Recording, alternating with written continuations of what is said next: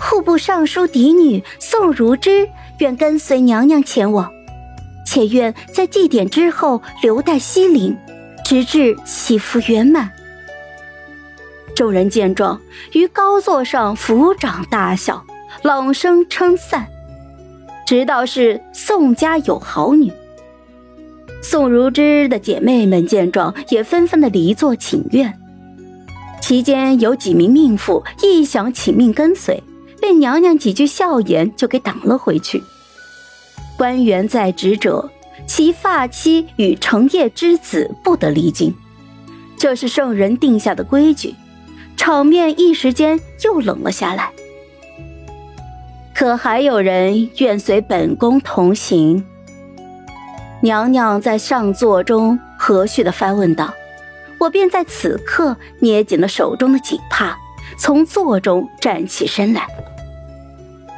太师府刘文玉，请与娘娘同行。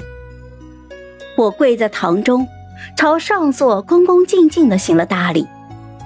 娘娘微笑着颔首称允，随后父亲着急的声音便从一旁传来：“小女已然许亲，不日即将完婚，还请娘娘收回成命。”若是在往日里，娘娘宽忍，必然会免了将要成亲的女孩随行的任务。可如今，放肆！圣人身边的长士厉喝一声，父亲见状，赶紧俯身跪拜在地。逐渐凝固的气氛里面，圣人忽然朗声舒响，随即便询问起了父亲。寡人记得刘家的亲事已然换给了二小姐。长女又是从何突然结亲？一时间，我只觉得身边的父亲周身气息皆变了。圣人寥寥的说句话，便已展露出对太师府的关注。而接下来，父亲的话更要谨慎来答。答不对，那便是犯了欺君之罪。可若是答对了，便是将他与楚家有了勾当这件事情。摆在了台面上，简直是在邀请圣人去查。无论是哪一种，都能将父亲那一人之下、万人之上的权势美梦削个粉碎。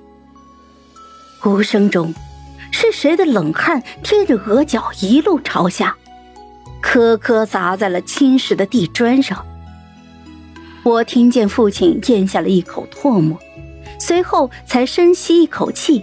颤声开着口说道：“嗯，小女顽劣不驯，微臣恐其日后冲撞娘娘，一时口不择言，还请圣人娘娘恕罪。”回应他的是帝王无声的威仪。我见状，完全不去管四周，自顾自的将头埋得更低了，尽量让父亲说错话这件事情显得与我无关一些。就在许多人以为我父亲会在今日因此获罪的时候，圣人却忽然又笑了，开口说道：“ 刘家这大女儿，寡人瞧着却是个乖顺的。”话到这份上，父亲哪敢再说什么呀？连连称是，随后便拉着我退下去了。等宴会结束，回到家中之后，父亲就将我从马车之中拽了出来。拖到了祠堂，要我当着列祖列宗的面跪下了。他面色铁青，告诉我过两日他便会让我母亲进宫里向娘娘陈情，说我病重无法随行，要娘娘免了我去西陵的任务。好了，本集故事就说到这儿，有什么想对我们说的，欢迎在下方留言。那。我们下期见。